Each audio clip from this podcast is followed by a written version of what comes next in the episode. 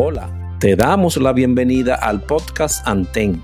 En este espacio estaremos conociendo todo lo relacionado al mundo del socorrismo y sus competencias, del pasado y la actualidad.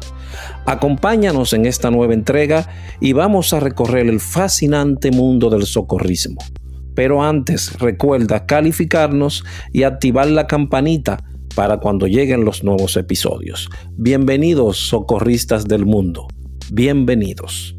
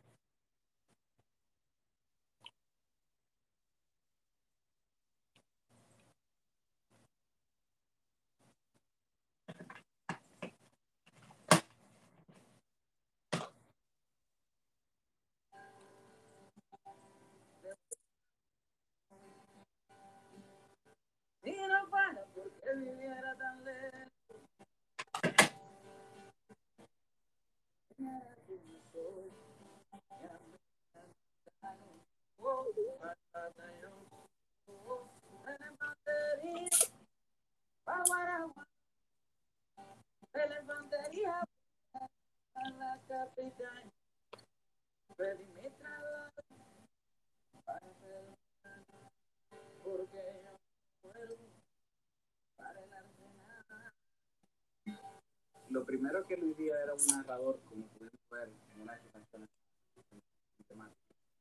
que es el guardia de la Cena. Una persona que te colocaba en una situación que tú podías imaginar que estaba pasando. Era muy cinematográfico, manera de, de plasmar las ideas. Luis Díaz es un personaje excepcional. Poco a poco se fue convirtiendo en algo extraordinario que hoy no hay duda de que es el compositor que más ha expresado Hello. la idea. Aló, Aldrin, te ¿Me oye ahí? Sí, sí. Perfecto. Dios mío, qué brega. España, pero te- te comió la tecnología. ¿Y qué fue? Hello. ¿Cómo fue? ¿Qué- Te comió la tecnología. ¿Y qué estoy. No, no, no sé. El celular no lo permite. La laptop del trabajo tampoco, pero la, la apagué pensando que podía ser algo por el, por seguridad eh, de la embajada. Y, la mía personal, y lo intentaba, y lo intentaba y se caía. No, no sé. qué ¿Y por dónde está ahora? ¿Cuál está usando? Yo estoy desde la computadora mía, mi PC personal, aquí en casa. Ok. No, pero está bien. Entonces vamos a. Después yo corto todo este pedazo. ¿Cómo está todo, España? Todo bien, todo bien, tranquilo. Todo tranquilo hasta ahora. Bien. Esto es un conversado, Faña, no te preocupes, no es una cosa del otro mundo. Me está escuchando bien, ¿verdad? No, sí, te escucho. No, yo sé, ya yo pude, tuve la oportunidad de escuchar a varios de los compañeros y, y eso, ¿no? Y además, eh, yo no, no había, no te había dicho antes, desde que tú me contactaste, porque, contactaste, porque siempre surgió una pendejada nueva, mi jefe estaba de vacaciones, había alguna cosa en el trabajo, entonces terminaba el día, se me pasaba y, y no, no te decía nada. Por eso fue que el viernes te dije, no, pero ahora, eh, y escribí para que no se me siga olvidando el asunto. Ok, yo voy a hacer la no yo voy a, yo voy a hacer la presentación ahora, después yo corto esto- todo este pedazo aquí, no hay problema. ok, ¿Qué, qué vas a qué? Yo no sé por qué se está escuchando tan mal.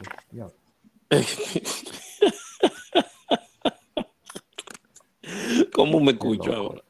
¿Cómo me escucho ahora? Ahora bien, pero a ve- se escucha bien, pero a veces como que se va en la voz y se entrecorta. ¿Cómo va a ser? Cuidado si es allá, porque Y yo estoy conectado wire. Sí, yo estoy con- conectado eh, wired, o sea, Ok, tú me la me- me- me oye bien ahí. Sí, yo te escucho bien, sí. Ok, pues podemos, podemos empezar entonces. Dale, sí. Ok, estamos ready. Me está escuchando Sí, bien, ¿verdad? Ok. Estamos- Sí, Bien. Ok. Voy a empezar con la introducción y después comienzan la pregunta, ¿ok? ok. Ok.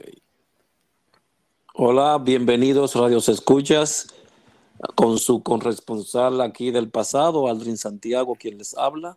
Hoy tenemos un nuevo invitado a nuestra cabina para hablarnos un poquito de aquellos años. Recordarle que lo que hacemos no es simplemente, es un recordatorio, unas vivencias de lo que estuvimos en, la, en el Estadio de las Flores. Y que también sépanse que esto es como una, una foto digital de la nueva que se compone de miles y miles de píxeles, puntitos, que al final forman en su completo la foto. Es el mismo caso de todas estas memorias juntas. Se está viendo las memorias de cada uno de nosotros por separado. Y al final pueden verse en un total de el espacio de la Miraflores. Es para algunas personas que se nos han hecho llegar su comentario de que faltan algunas cosas, de que alguna gente dicen algunas cositas que no son ciertas o que falta algo. Recuerden, es su visión de ese pasado, de la visión de cada uno de los invitados. Por eso es que la memoria es el único paraíso del que no podemos ser expulsados. Hoy tenemos un invitado nuevo, alguien muy especial, una persona bastante amable, un total caballero, y fue la contraparte de Aníbal Marte en el, en el, en el Miraflores, en el espacio de socorros. Siempre estuvo atento a lidiar con las trivialidades del día, algún conflicto o algunas otras cosas. Y fue realmente una persona con ese tacto de amabilidad que podía hacernos a las fieras que existíamos en ese entonces calmarlas y hacernos entrar en razón. Una gran bienvenida a nuestro querido hermano y amigo Eugenio Fañas Pantaleón. Bienvenido, Faña. Wow, Aldrin, muchas gracias, querido hermano y compañero. Eh, qué introducción. Muchísimas gracias por tenerme e invitarme esta noche. Sí, siempre, Faña, siempre. Eh, los nombres aquí, para los que nos escuchan, que no pertenezcan a las flores, siempre nos decíamos el apellido. En mi caso fue que siempre se utilizó el nombre por ser bastante diferente. Faña, eh, ¿En qué año naces o dónde naces en la República Dominicana? Si quieres preservar tu, identidad secreta, la puedes preservar, no diciendo la edad, pero puedes, puedes decir por lo menos dónde naciste en la República Dominicana. No, no problema con eso. Yo nací en Distrito Nacional, en Santo Domingo, el 29 de enero de 1976. Ok, ok, somos personas, no somos millennials, no somos todos un poquito más para atrás. Sí, ya tenemos algo, alguito recorrido ahí. Y sí, sí, sí. Eugenio eh, Fañas, eh, ¿fuiste anterior en tu vida? ¿Qué te motivó a acercarte a alguna institución que no fuera primero la, la Miraflores, sino te acercarte a alguna otra en tu juventud? Acerca del altruismo o esas cosas? Bueno, eh, mira, la, eh, yo eh, realmente no estuve muy cerca a, ninguna institución así altruista, sino mi papá fue voluntario un tiempo de, la ACJ, la parte administrativa, y él nos llevaba a mi familia, a mi, mis hermanos, mi mamá, a, a veces pasamos por los por el campamento de Pinópolis, no como parte de los de los como de los chicos que se quedaban ahí, sino como eh, no sé, no, porque yo estaba muy pequeño, no me acuerdo, pero yo sé que no fue durante un largo periodo. También eh, por ahí, bueno, por ahí empezamos a, conocer algunas cosas. Eh, también, bueno, con la iglesia por la casa, en el colegio hacían esos recolectas de, de cosas para, para, los más necesitados y por ahí, pero luego lo de Cruz Roja ya vino de una, de una vivencia personal, lo que fue lo que me motivó a acercarme a la, a la institución. Eh, ¿Tenías ese, ese, ese sentir dentro de ti antes de llegar a las Miraflores o no?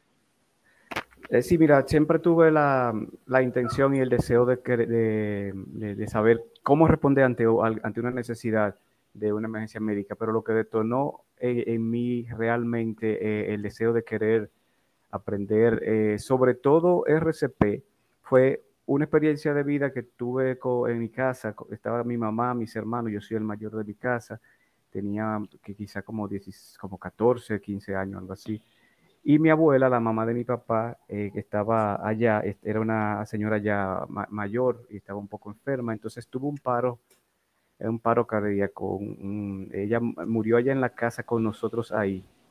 Fue algo surreal para una persona de tan corta edad y poca experiencia. Mi mamá se puso muy nerviosa, los vecinos vinieron. Eso motivó a mí, eso sembró esa necesidad, ese interés en saber qué hacer de presentarse una situación similar porque quizás si yo hubiera sabido RCP, tal vez no, no salvo a mi abuela por su edad y eso, pero quizás hubiera sabido, me hubiera sentido útil eh, para ayudar a mi mamá y, y- y saber qué hacer en ese momento, porque luego llegó mi papá tan rápido como pudo, pero él estaba en su trabajo y él intentó, yo lo vi que, que quiso hacer eh, la, la animación, pero ya había pasado mucho tiempo después de yo aprender sobre primeros auxilios y, y soporte básico de vida, ya entendí que, que no había nada que hacer.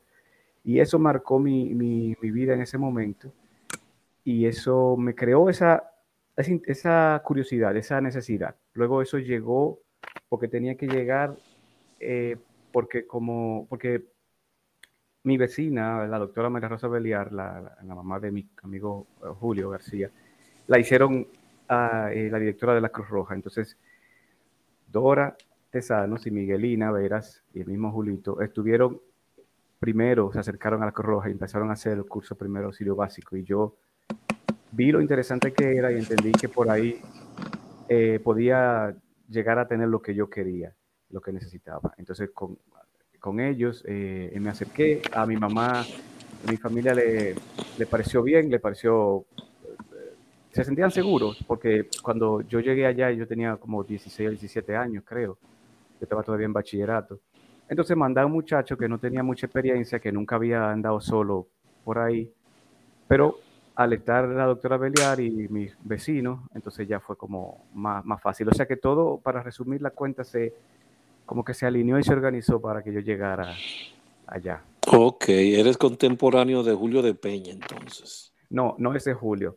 eh, Oh, Julio, Jul- Julito, el sí, sí, ok. Julito García, sí. Julito García, el hijo de la doctora. Ok, ok. Sí, así es. Ok, pero, conchole, se alinearon como todos los planetas ahí para que Todo todo. se organizó. Sí. Sí, sí, sí, sí. Fue algo que dijo, tú vas a estar ahí. Entonces ya ahí comienzas a capacitarte. Sí, yo, yo creo, estaba echando memoria y buscando en mis, eh, en todos los archivos y todas las cosas, eh, para saber exactamente cuándo empecé yo a ir a la Cruz Roja. Y eh, me he dado cuenta, desde- bueno, pienso que fue, eh, a- mi abuela murió en el 91, yo empecé a ir en el año 92, y hoy encontré mis cer- certificados de PAB, el primero que fue impartido por, por Ogando, Ay, Eh, ay, ay. el jefe ahí. eh, Ay, ay, el, ay, ay, el comandante Félix García Ogando, Ogando fue que firmó mi, mi certificado. Y, Él te dio clase, fue. Sí, el PAB. Ok, ay, mi madre. Ya yo vi. Aquí aparece como instructor. Y Qué bienvenida, qué bienvenida te dieron. ¿Cómo fue ese curso con esa figura? Muy exigente, muy exigente. Fue una cosa muy exigente. Eh, ya tú sabes que eso era como, era como casi hacer una carrera médica, eh, de- digo, universitaria o algo, un curso técnico superior, una cosa muy, muy exigente, de cosas eh, eh, nuevas, mucha terminología y, y cosas eh, médicas y, y cosas que yo en mi vida había visto. Entonces, Ogando, al ser el, el instructor tan recto y tan disciplinado y, tan, y que, que- que exige tanto de sus, de sus pupilos, ya tú sabes que no, no era nada, nada, nada fácil, había que ponerse, había que, había que meterse de cabeza eh, para poder salir para adelante. Más con Ogando. Ya, ya, Sí. ya me imagino, ya me imagino. Después de ese primeros auxilios básicos, entonces, ¿hacia dónde sigue Eugenio Fañas? Bueno, después de primeros auxilios básicos y, y, eh, empecé, claro, obviamente como todos a hacer, eh, a participar de los servicios, a ir a, los festivales presidente, a conciertos, a, ir a la Cruz Roja a, hacer entrenamiento físico. Inmediatamente después del primer auxilio, hice el que se llamaba Operaciones Básicas de Búsqueda y Rescate. Ahí creo que fue que fuimos a la Loma Novillero por un, de un día para otro o dos días, yo no me acuerdo. Ahí, esa fue la primera vivencia, la primera experiencia de mi vida solo en el campo con un grupo de compañeros, eh, tratando de, de sobrevivir, digamos, porque to- me tocó dormir improvisado u- u- un refugio, dormir con, con el poncho, convertirlo en una casita de campaña de una sola persona. O sea, fue una cosa que, que, que me enseñó muchísimo y, y que me mostró que, que yo podía hacer muchísimas más de las cosas que yo pensaba que podía hacer. ¿Y ¿Quiénes impartían ese curso, si te recuerdas? Eh, bueno, los, los sospechosos usuales, ahí el, el certificado lo firmó Edwin Robert Olivares, pero ahí estuvieron todos, ahí estuvieron ahogando y, y la parte de la física creo que Dan Bludio también y eh, Miguelito. O sea, todos tenían cada uno su, como su especialidad y, y la, y era que y era, y ap- aportaban esa parte de ellos eh, en, ese curso. Me acuerdo que me gustó mucho aprender a leer el- la brújula y, conocer la rosa de los vientos y, saber eso de norte, noreste, to- to- o sea, toda esa terminología y todas esas cosas que hacían, por lo menos a mí, me hacían sentir como que yo medio superhéroe, como, wow, yo como que yo podía estar afuera y, y- y sobrevivir. Exactamente lo que he dicho en todos los otros podcasts. Esto es un simplemente, no un simplemente, es algo que debemos de hacernos a nosotros mismos. Un reconocimiento a través de las memorias. Porque de seguro nadie te ha dicho gracias por todo lo que diste allí en todos esos años. Y mucho más, rectificar lo que hiciste allí porque estoy seguro que muchas de las cosas que pasaste allí las cuenta y no te la creen, o me equivoco. Así es. así Eh, es. muchas de las cosas que tú dices que hiciste, estoy seguro que en un ambiente laboral o de amistades normales y regulares, no van a creer que estuviste en novillero, no van a creer que fuiste, que ibas gratis a los conciertos y todas esas cosas. que Seguro que, rapel de un puente, de varios puentes. exacto, no te lo creen, no, ¿verdad que no, España? No, solamente la gente que me conoce de, de, de mi infancia, mis com- mis vecinos, mi- mi- mis familiares, que saben todo lo que yo hice en Cruz Roja. Hoy mismo mi mamá, que yo fui a comer a su casa, me estaba diciendo, estábamos comentando, yo le estaba contando sobre este, esta experiencia del podcast y de la entrevista. Y ella me dice, ni pensar que tú hasta una ambulancia estabas manejando una vez así, yo sin saber nada, tú en una ambulancia. Y cuando tú cuentas algunas de las peripecias, ¿qué te dicen aquello que, bueno, diríamos gente normal, porque sí, simplemente a nosotros se nos ocurría hacer cosas de las que te Yo dicen, que- no, yo no creo que tú, eso es mentira, tú, ¿qué te dicen? Yo- creo que lo- sí, los más osados que se atreven a, decir no, que, que no es verdad, lo dicen, pero yo creo que la gente como por, por, como ya somos adultos y por respeto, se quedan callados, pero yo sé que dudan de que uno haya hecho tantas cosas, de que uno haya hecho tanta diablura y tantas cosas y tirarse de la segunda planta de, de- de- o la ter- el tercer piso del techo de allá de la Cruz Roja. Pero eh, tú una- tuviste, entonces tú hiciste parte, tú tuviste parte en la unidad de rescate o te gustaba bastante el área. Bueno, yo no tuve la unidad de rescate nunca, pero yo sí me tuve, tomé muchísimo entrenamiento porque eh, yo hasta perdí lo, toda la chapita de los dedos y, y- y de, de la mano colgando de la pared de atrás en un entrenamiento con Dan Blue y una trinchera y una cosa. Eh, tomé rapel, eh, nos, nos bajábamos del techo de Cruz Roja. Yo me acuerdo que lo duramos mucho tiempo. Yo no sé si fue en uno de los entrenamientos o qué cosa, pero yo duré muchísimos sábados que me iba de mi casa temprano para Cruz Roja a hacer física, a hacer entrenamiento físico, a correr en formación de pelotón, eh, con las botas y, lo- y el pantalón de chamaco, de faena, a enlodarse y a, y a, y a pasar trabajo en el sol y a correr y a, y a hacer jonrones y a, a tomar toda esa cosa de, de, de ese entrenamiento y de esa disciplina que, que para un joven de mi edad y de la edad que teníamos la mayoría ahí, que éramos contemporáneos, era súper necesario e importante. Yo no lo veía así en ese momento porque no, no sabía lo importante que era, pero después de adulto y después que veo y escuchando también a mis compañeros que ya han sido entrevistados, eso nos dio, nos dio muchísimo más de lo que, de lo que nosotros esperábamos, de que podíamos eh, sacar de ahí. O sea, la, la enseñanza y las cosas que- y la disciplina que obtuvimos y de la gente que en el momento queríamos, no entendíamos por qué lo hacían, queríamos como eh, mandarlo para el carajo, Pero eso fue, eso todo tuvo su, su razón y, y al final moldeó a uno.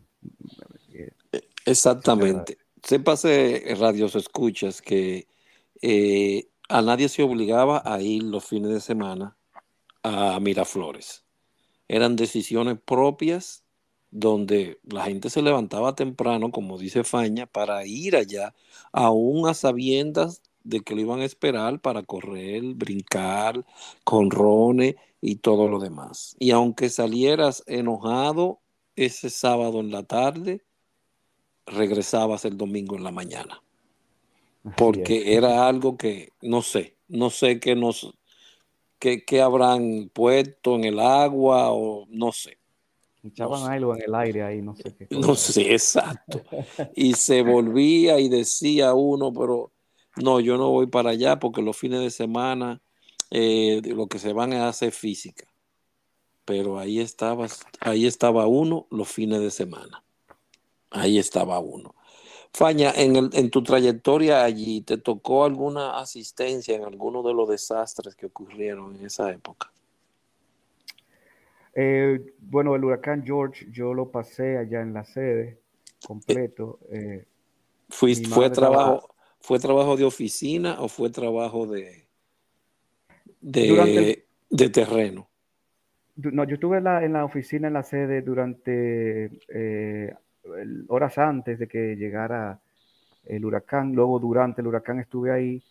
Y luego salimos. Ahí fue que yo tuve que manejar algunos de los vehículos de, la, de allá de la Cruz Roja, porque no había tanto personal para dar algunas asistencias, buscar equipos y buscar gente, cosas así. Eh, pero irme a la, al campo como al interior y todo eso durante esa, e- ese evento no, no, no fue. Yo me estuve también un tiempo en el almacén. Yo en ese tiempo estaba trabajando en las tardes, entonces todas las mañanas yo las tenía libre. Yo iba a la universidad en la noche, en la mañana podía dedicarse a la Cruz Roja y luego de las 3 de la tarde tenía que trabajar. Entonces así se dividía mi tiempo. Y yo estuve yendo allí al, a Cruz Roja después de- del huracán. No recuerdo ni siquiera cuántas semanas ni cuánto tiempo, pero roté por varias áreas donde me necesitaban, eh, en el segundo piso en algún momento, asistiendo con, co- co- en cosas de oficina, eh, ahí en lo que se me necesitara, ahí estaba. Se parece que Eugenio no vivía tan cerca de la, del ensanche Miraflores, Ah, no. Vivía un poquito alejado y él decidía por mutuo propio hacer ese camino de ir para allá, pa- en vez de estar descansando, para ir a trabajar y del trabajo para la, para la universidad. Nada fácil, ¿eh? Y eso fue creando lo que es hoy Eugenio Fáñez. Así es, así es. Después de ese primer auxilio y del que me dijiste anteriormente, rescate, y rescate, ¿qué otros cursos siguieron? Eh, bueno, mira, yo hice también eh, PWA con Alejandro Valverde, soporte básico de vida. Hubo, recuerdo que vino la Guardia Nacional de Tennessee, nos dio un entrenamiento en el cual yo participé en dos de los entrenamientos porque ellos le dieron uno a instructores y otro a, los, a los que no eran instructores todavía, pero como ellos no hablaban español y yo manejaba muy bien el inglés, a mí se me utilizó como eh, traductor simultáneo ahí. Entonces, ¿Era eh, tú solo o había alguien más? no, habían, eh, éramos varios, eh, porque los, ese- el, el entrenamiento duró- duraba así mucho tiempo, entonces entraba uno, hacía un taller o un curso, no- nosotros dábamos soporte, luego venía el otro. Yo sé, eh, no recuerdo cuántos días fueron, pero yo sé que íbamos, que, que éramos un- dos o tres que estábamos con eso y, y hicimos unas buenas amistades con esa gente, nos regalaron unos, unos parchos que yo todavía tengo por ahí. eh, y fue una, una bonita experiencia. Yo también hice sutura en la UAS, eh, en el colegio, la, la sesión médica también tengo un diploma por ahí de manejo avanzado de vías aéreas. Ese muchísimas mapa. cosas que yo me puse como, sí, para esta entrevista, para esta, este podcast, yo hice la tarea de que me fui a, la casa de mi mamá, a los archivos, y busqué, busqué, encontré muchísimas cosas, mi uniforme viejo, eh, pero lo que yo estaba buscando era la, lo- todos los certificados y ahí lo- los tenía, donde yo, como yo los había guardado, porque eso era muy importante eh, en su momento y todavía lo es. Entonces están todos guardados eh, eh, en, en un área muy, muy segura. Y ahí fue que pude ver todos esos cursos y todas las cosas que, que yo durante ese tiempo hice, tantos cursos y tantas cosas que digo yo, pero hoy día no me da la, la, la energía para hacer tantas cosas. y- ¿Cómo va a ser? ¿Cómo va a leer ser? tantas cosas. Entonces, Eh, en el PWA, muchacho es joven. eh, sí, exacto. Cu- En el PWA, ¿cómo fue tu experiencia con el señor Alejandro Eugenio cortó. Bueno, Alejandro Valde Podestá, todos los que pasamos por Cruz Roja de nuestro tiempo conocemos esa, esa señora, esa figura, ese, ese líder inspirador y esa persona muy exigente también, con su carácter muy particular, Para que lo eh, sepa. pero que también exigía y, y Valverde lo que hacía era que sembraba en nosotros el deseo de querer ser como él, de querer ser, estar preparado, de, de- de ser más que él. Valverde en la guaguita verde que tenía, me acuerdo que, que andaba siempre con, con sus botiquines, su chaleco, y todo listo y el hombre estaba listo para la pelea siempre. Entonces, él, así mismo como era el exigente consigo mismo, también era, o sea, aprendimos muchísimo porque Valverde era una Biblia, si podríamos decir, eh, eh, en Cruz Roja. Era el archivo, era la- el, punto de referencia de muchísimas cosas. Con, con él también hice eh, unos talleres de, difusión de Derecho Internacional Humanitario, de conocer ya otro aspecto de la Cruz Roja. Y en PWA fue bastante exigente también. Eso era un nivel más alto, obviamente, que el- y Alejandro Valverde lo hacía también eh, más exigente, pero uno salía eh, limado. Sí, muy bien, bien limado. En ese, después, ¿tú, tú llegaste a tomar PHTLS o algún otro curso después de ese, ¿no? Eh, BLS, Basic Life Support, eh, RCP, uno de instructores. Tuviste en el de técnica de instrucción, entonces. Sí, yo creo que bueno, yo hice un curso básico de montaña. ¿Ese es el mismo de, resca- de rescate? No, No. Ese, el, el de montaña o el de cartografía o el de algo así que tú aprendiste ahí, la orientación básica, ¿no será que tú dices? Ah, ese fue, ese fue con Miguel de la Jarosa. Y, y sí, yo, eh, fue un curso de, de montañismo, sí. de montañismo y campismo. Sí, sí, así. O Eso yo creo que fue con, con Alessi Batista que tú lo tomaste, Ah, me parece. Porque con eso era lo que se iban a la montaña, se pajaba, todas esas cosas. Y entonces tú nunca tu- no tuviste ningún cargo directivo dentro de la dirección de socorros, simplemente voluntario y esas partes. En Socorro yo fui, eh, bueno, yo fui instructor eh, de primeros auxilios básicos. Eh, luego, como fui parte de la unidad de emergencia médica, en algún momento, creo que, si mal no recuerdo, de forma interina, quizás, estuve al, al- al frente de la unidad por, De mientras había, mientras Da- había un... de la de emergencias médicas, ¿verdad? Sí, de, de la UNEM, sí, mientras yo creo que había un, un momento de transición entre eh, directores o, algo así, y nos estábamos pasando la, eh, la dirección de la unidad de emergencia médica para que nos permaneciera en el tiempo.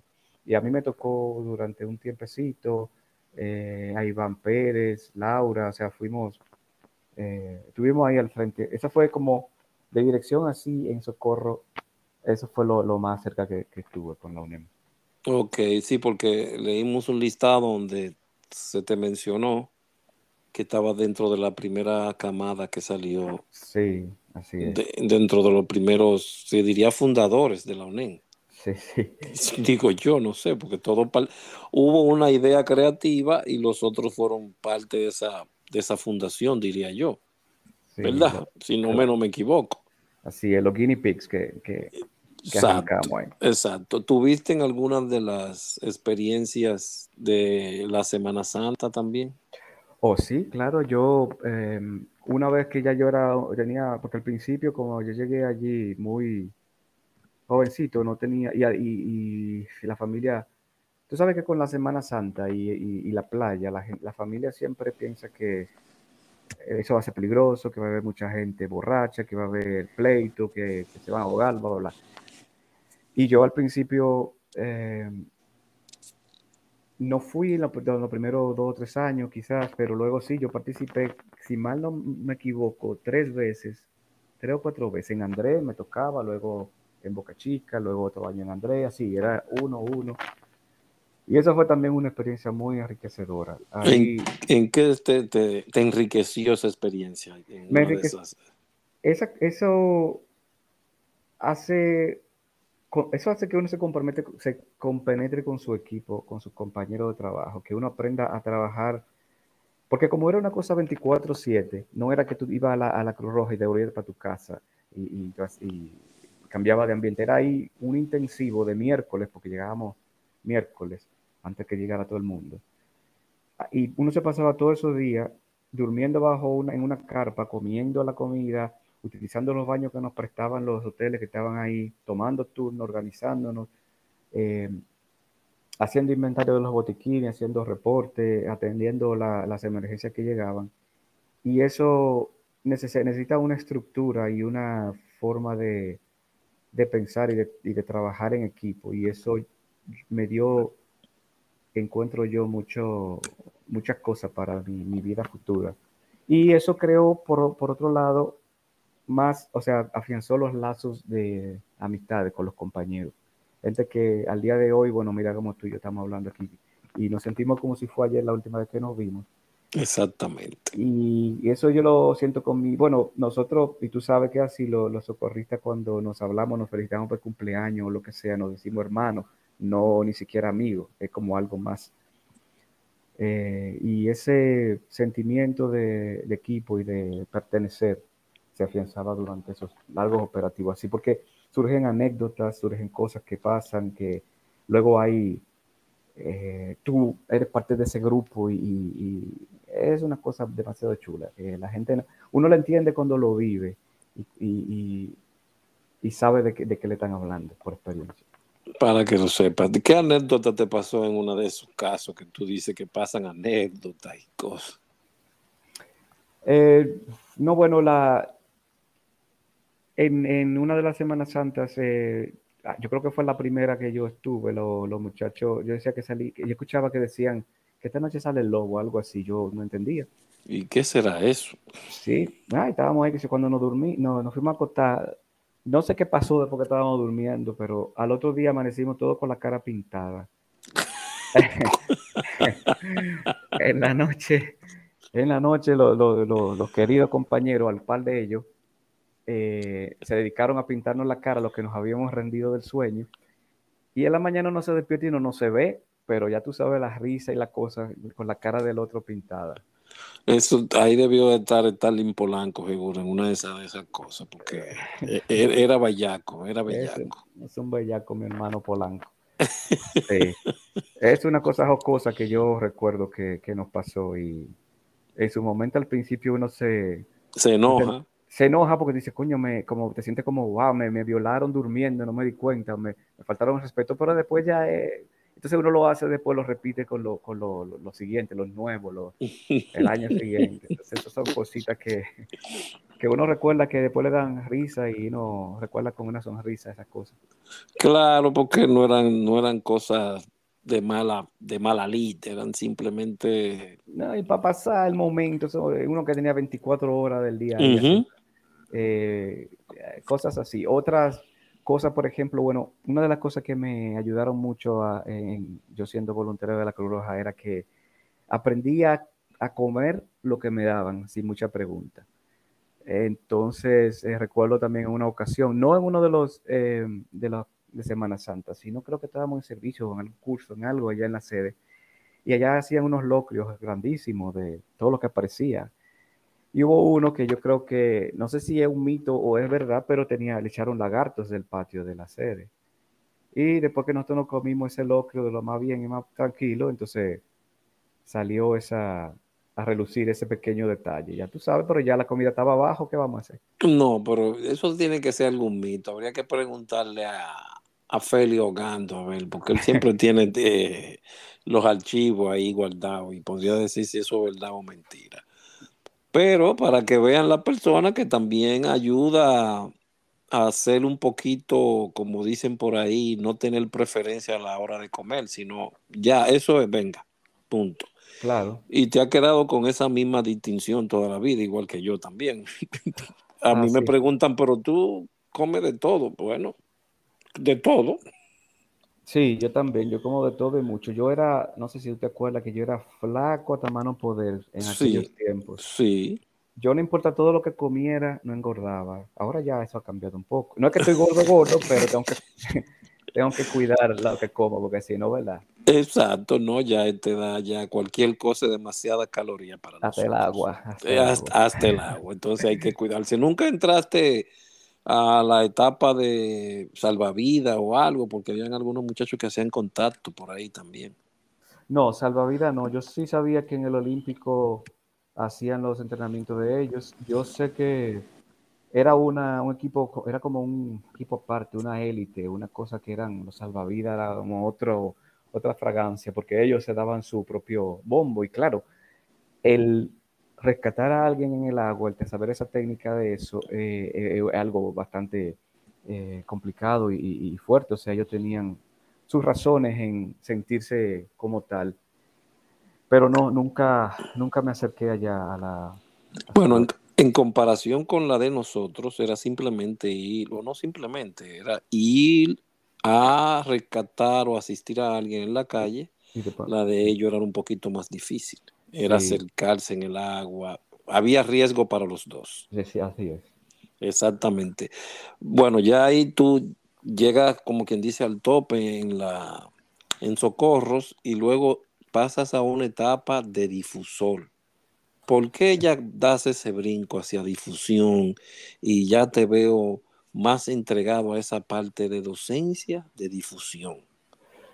Bueno, el, em, yo, pi- yo esto, esto fue- no fue como algo muy consciente, pero resulta que yo en ese momento ya había terminado la universidad y estaba, o estaba casi po- por los lados de terminar la universidad. Y entonces, tú sabes que la, la vida se le va complicando a uno en la medida que uno va creciendo Exacto. y se va metiendo en los compromisos de la vida adulta.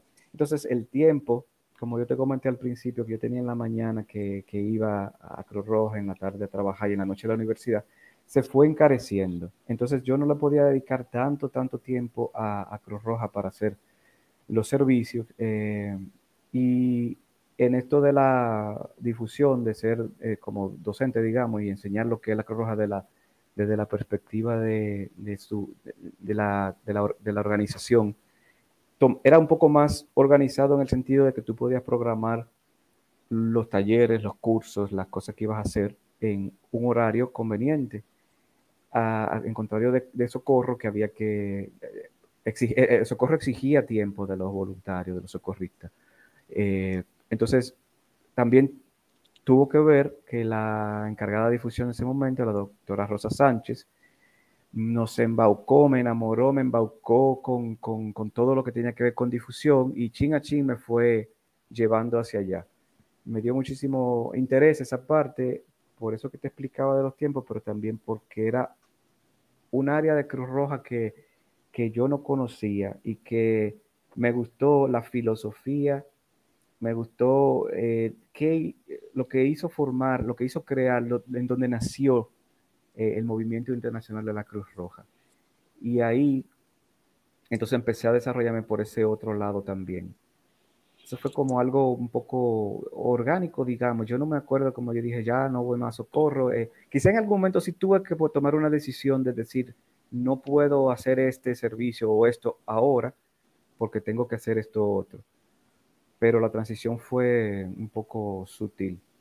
Ok, ¿tuviste, fuiste a alguno de los pueblos cercanos a impartir docencia? ¿Cómo fue esa parte? Bueno, eh, con difusión sí, pero y también con socorro. Cuando yo fui instructor, me acuerdo que, fui a Villa Altagracia, aquí en, las, en Santo Domingo, en Herrera, fui a algunas de las, de las unidades satélites a dar instrucción a nuestros compañeros.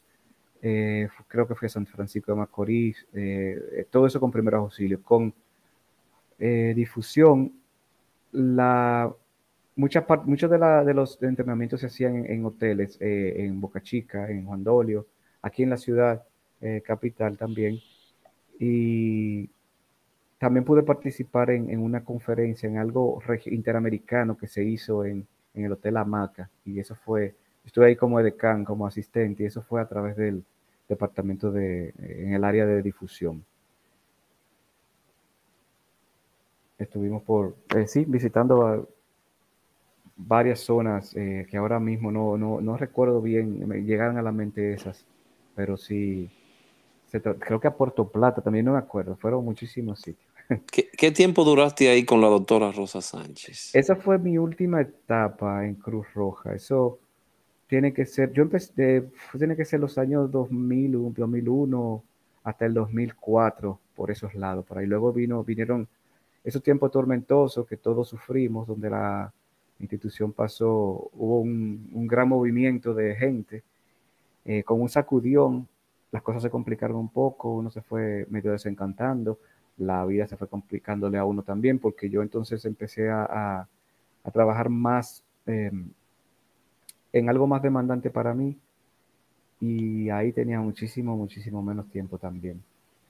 Entonces ahí me fui eh, apartando un poco, dejando, habiendo formado otros difusores y otras personas que se fueron quedando, pero luego Rosa Sánchez también salió.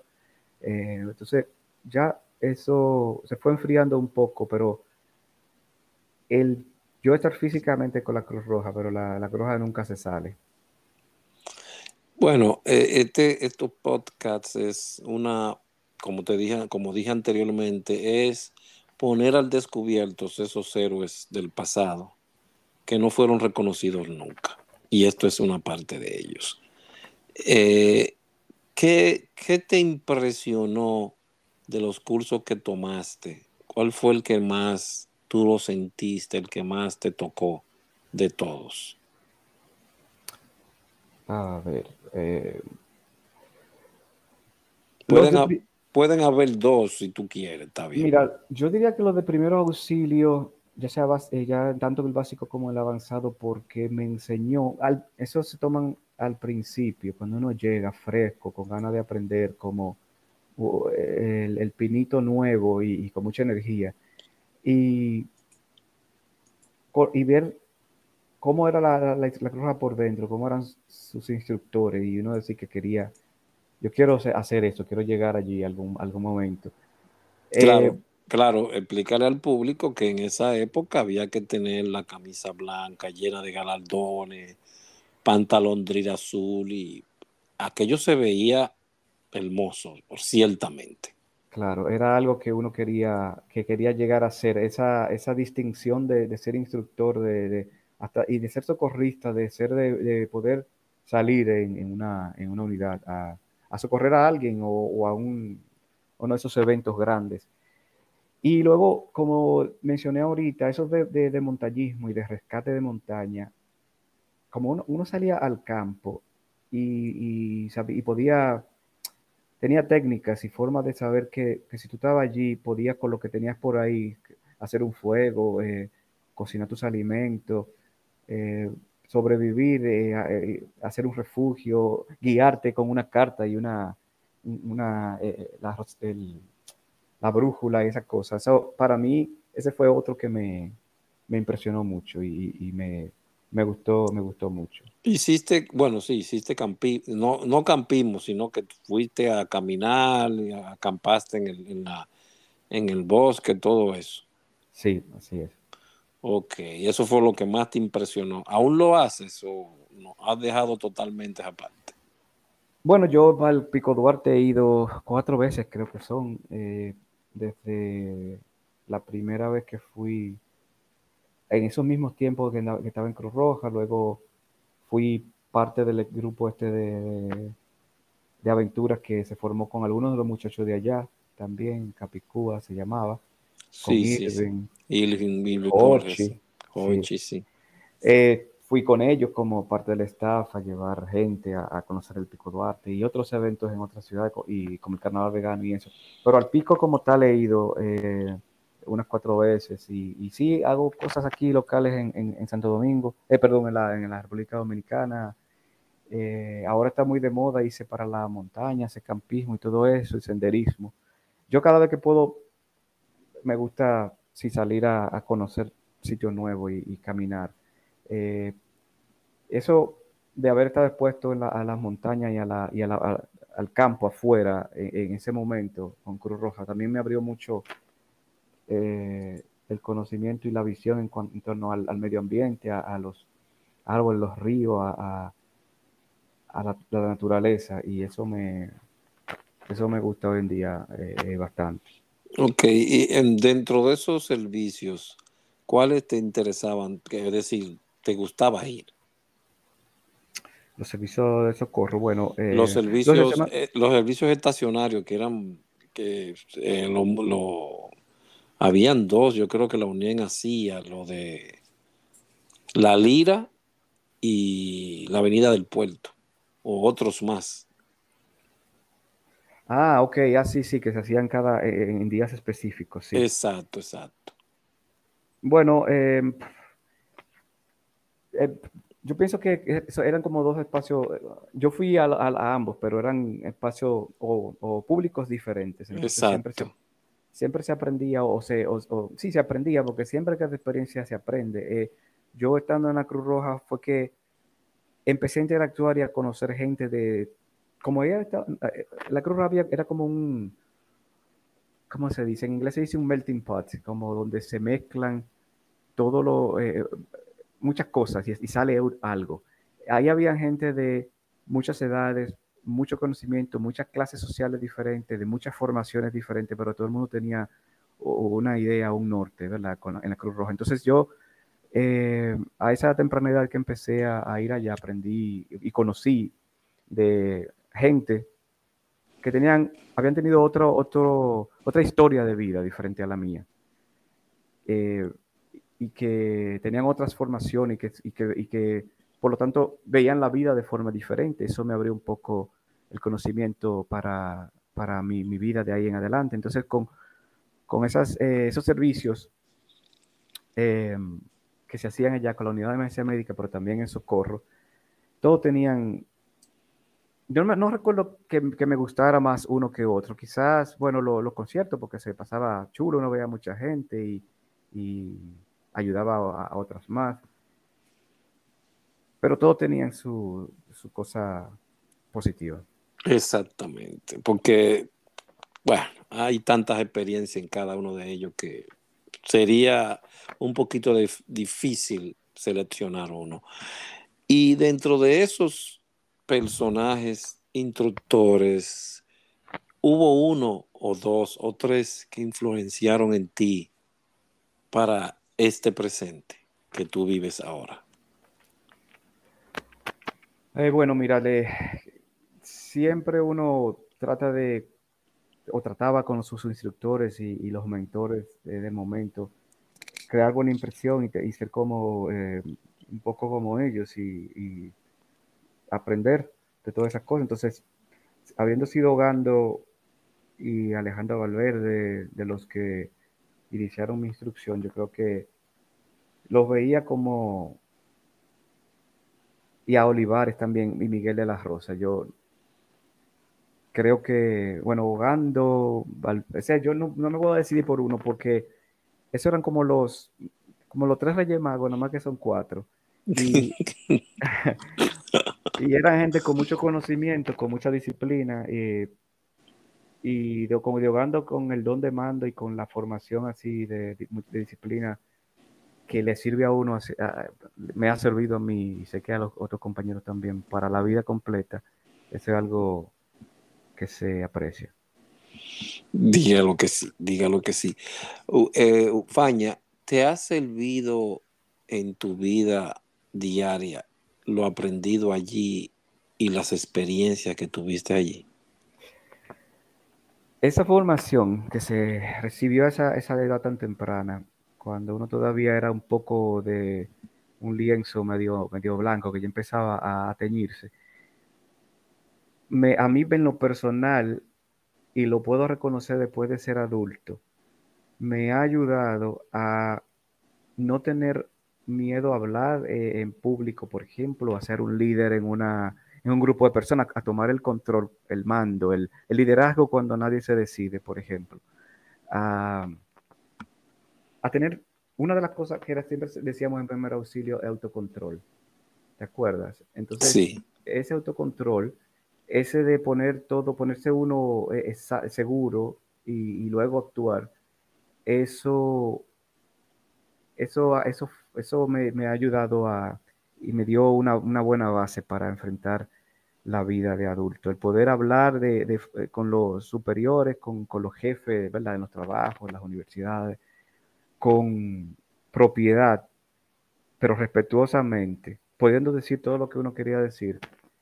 Eso yo creo que yo lo, lo obtuve allí, eh, en la Cruz Roja. El tener disciplina de poder, de, de hacer cosas físicas que uno creía imposible, como darle la vuelta corriendo al, al estadio olímpico, al centro olímpico completo por afuera. Yo no, en mi pucha vida iba yo a pensar que yo podía hacer eso. Y salir, salir desde la, o sea, no fue ni siquiera que empezamos ahí mismo, fue salir desde la sede, que queda cerca, pero ni tanto. No queda como a mil metros o Ah, más. exacto, No, queda, queda más, queda más, queda, creo que queda más. Imagínense usted salir de ahí corriendo, dar la vuelta a eso y luego volver, eso es bastante, eso es un desafío. Eh, Ya eso, ya eso tú no lo haces, Faña. No, no, no, no, pues me duelen las rodillas, los codos, todo. No, no, no, no, no, no. No, Faña, todavía estamos jóvenes. Yo Sí. todavía estoy ejerciendo la cultura de la natación. Yo estoy nadando también, Alden, ahora, porque es el, el deporte que menos impacto tiene en los músculos y en los huesos y en Exactamente, exactamente. Estoy nadando una hora diaria. Un éxito. Un súper éxito. Pero todo eso se aprendió allí, en Miraflores. Ahí fue que aprendimos todo eso. En tu paso, tú dirías, ¿cómo tú evaluarías tu paso dentro de, de Miraflores? Ahora, viendo de la perspectiva el hombre adulto que va a evaluar al Eugenio Faña niño o al Eugenio Faña joven ahí dentro. Yo siendo exigente como soy conmigo mismo, podría decir o, diría que, que pude haber dado más y hecho más, aunque viendo toda esta cantidad de diplomas que encontré hoy, dije, bueno, yo hice mucho, la verdad. Eh, pero me hubiera gustado tener mucha más experiencia en muchas otras áreas. eh, pero también me doy un espaldarazo a mí mismo diciendo, muy bien, qué bueno, qué bueno, qué oportunidad y qué suerte tuviste de haber llegado ahí y haber eh, tenido esa experiencia de vida. Que eh, un ambiente de gente sana, había, había de todo, porque como en el mundo, eh, Cruz Roja era como una pequeña muestra de lo que es el mundo, de lo que es nuestro país en el mundo y todo eso, pero eh, básicamente todo el mundo y llegaba allí por, por, para querer dar, ofrecer algún tipo de ayuda. Y yo lo veo a, a, ese joven de 16 años que llegó allí, que si lo viera hoy le digo, agárrate, aprende, eh, disfruta, que te toca una experiencia muy buena en los próximos años. Muy bien, porque eso fue lo que todos tuvimos allí. Aquello era una micro sociedad dentro de una sociedad grande. Así que es. tenía las mismas, eh, no sé, controversias, eh, eh, disfrute de la sociedad grande. Sí. Y tenía algo más en común, más allá de lo que allí el joven que estaba allí en su gran mayoría de las personas que se tocan los nombres aquí eh, eran, eran éramos lectores. Eran personas tú me entiendes porque para estar en ese tiempo había que estar con un manual arriba. Sí, porque sí, había una búsqueda de conocimiento había una búsqueda de conocimiento para hacer llegar eso a otros. Que Eso me. ¿Eh? Que me gustaba mucho esa parte de, poder llevar el conocimiento eh, de los primeros auxilios cuando me hice instructor hacia la- las unidades de los pueblos, gente que iba de, los, de, de las universidades, de los colegios, los grupos que se hacían los fines de semana en los cursos de primeros auxilios básicos. A mí eso me, me gustaba mucho, el pasar el conocimiento. Exactamente. Y tuviste mucho tiempo como instructor de primeros auxilios también. Sí, yo eh, veo, el, tú sabes que con, el tiempo uno a veces piensa que ha pasado más tiempo de lo que es, o menos tiempo, o no se acuerda. Yo, eh, luego de haber llegado, vi que tomé varios cursos y, luego el instructor eh, de primeros auxilios fue como en el año 95, algo así. Entonces, eh, a partir de ahí hasta, hasta los finales eh, de los 90 o los principios de los 2000, yo estuve allí eh, haciendo eso de, de dar instrucción. Ok. eh, Faña, ¿cambiarías ese pasado por el cual viviste? No, no, imposible. Imposible yo, no, no, imposible. Eso me ha dado demasiadas cosas en mi vida, mucha experiencia, muchas amistades, mucha gente buena, conocida, porque, oye, todo el que yo, todo el que ha estado ahí, todo, todos mis compañeros hermanos, eh, jugaron un rol muy importante, los instructores, lo- los superiores también. Y hay con mucha gente que, eh, que yo sigo en contacto, el cariño sigue igual. eh, esa experiencia, no, al contrario, yo la quisiera volver a vivir si la vida se pudiera volver a repetir otra vez.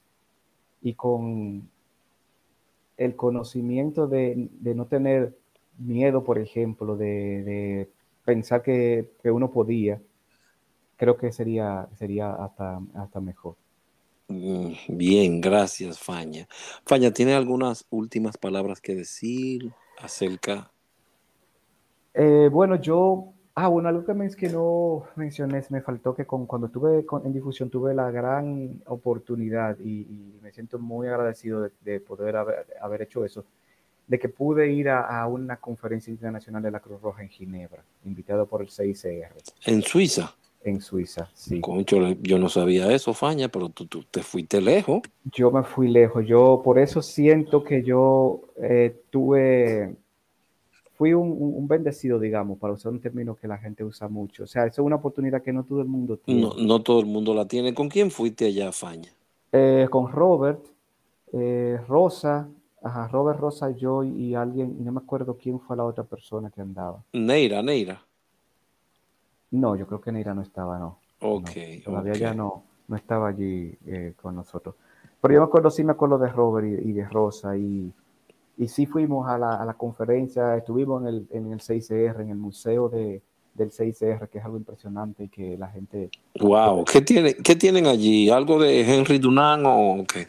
Mira, eso está hecho de una forma de que cuando tú sales de ahí, tú dices, coño, ¿por qué la gente hace la guerra? ¿Por qué nos matamos entre nosotros? ¿Qué abuso? Eh, o sea, en ese momento, estamos hablando del año 99 cuando yo fui, eh, era algo que desde el principio, cuando tú entras, antes de entrar, te recibía una fila de, de zapatos vacíos, de zapatos, de, zapatos en fila, digamos, de niños, mujeres, hombres. Ujú. Y esos zapatos representaban a las personas que habían tenido, que, que eran desplazados de guerras o que habían muerto por las guerras. Wow. Ese museo del CICR es- está específicamente hecho y diseñado para eso de la guerra, porque eso se trata del CICR. Y, es bastante impresionante. Eh, adentro hay un display, o en ese momento había, de toda la, de muchísimas de esas cartillas que llenaban los voluntarios, los, los- delegados de- del CICR en la guerra, con las fotos de las personas y, su- y sus generales para poder localizar a, a sus familiares. Y tú ver eso de cientos y cientos de personas y caras de todo tipo de raza y nacionalidad es, es muy impresionante. Y ahí uno aprende de lo frágil que puede ser el, el orden que, tiene, que tienen la vida, eh, en eh, como la conocemos en, lo- en los países y en las sociedades, y que ese orden se puede desbaratar e ir a, a- a- pique eh, eh, fácilmente, porque Que es, una, una o dos personas así lo decidan. exacto, es bastante débil, es simplemente débil. Por otro lado, a uno, le, eh, uno salía con, con la, con el orgullo eh, también elevado de pertenecer a esa institución que nació por la visión de Henry Dunant y que en, en tiempo de paz hace otra cosa, que era lo que hacíamos nosotros en el día a día, eh, pero que durante los eh, conflictos armados y también los desastres naturales actuaba y, y también trataba de llevar su, su, su manto, su visión hacia, hacia la gente. Wow, vaya, veo que te tocó más, más interiormente difusión que socorros al final de los días. Si Eh, no me equivoco, ¿verdad? Pero yo creo que el haber pasado por socorro y haber visto cómo funciona, cómo trabaja un socorrista, cómo la Cruz Roja en tiempo de paz, en las sociedades nacionales y sus voluntarios, me ayudó muchísimo a, a- a pasar a, a ser difusor, porque ya conocía el negocio desde lo más básico. Es como cuando tú entras a una empresa despachando y siendo vendedor y tú vas ascendiendo y después llegas a hacer, a hacer algo más arriba, pero tú entiendes todo lo que está abajo y tú sabes que la gente hace esa cosa del trabajo que se pasa, de la necesidad y todo eso. Entonces eso creo que me, que me, que me ayudó. Pienso que si yo hubiera llegado directamente a difusión no hubiera sido igual. Además de que mm, las experiencias y la gente que yo conocí con Socorro no, no es la misma que con difusión. Este era un poquito más pasivo. Exactamente. Mil gracias, Faña, por haber estado aquí con nosotros, habernos dedicado este tiempo para, No, para es- eso mismo, para ver tu memoria desde tu Ah, punto de vista y conformar la memoria completa del grupo de personas que estábamos ahí. ¿Me entiendes?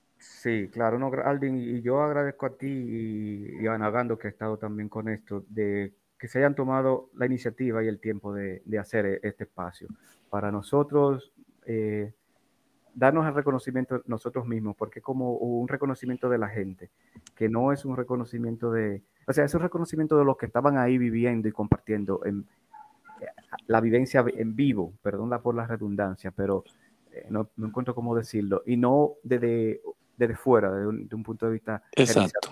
sino lo que estábamos ahí. Sino el socorrista que corrió contigo, el socorrista que sudó contigo, el socorrista que tuvo en Semana Santa, eh, todos esos socorristas debemos nosotros mismos de darnos las gracias de lo que hicimos, porque fue sin nada, sin nada, con lo que se tenía al alcance de la mano, como, como dice el, el primer auxilio básico.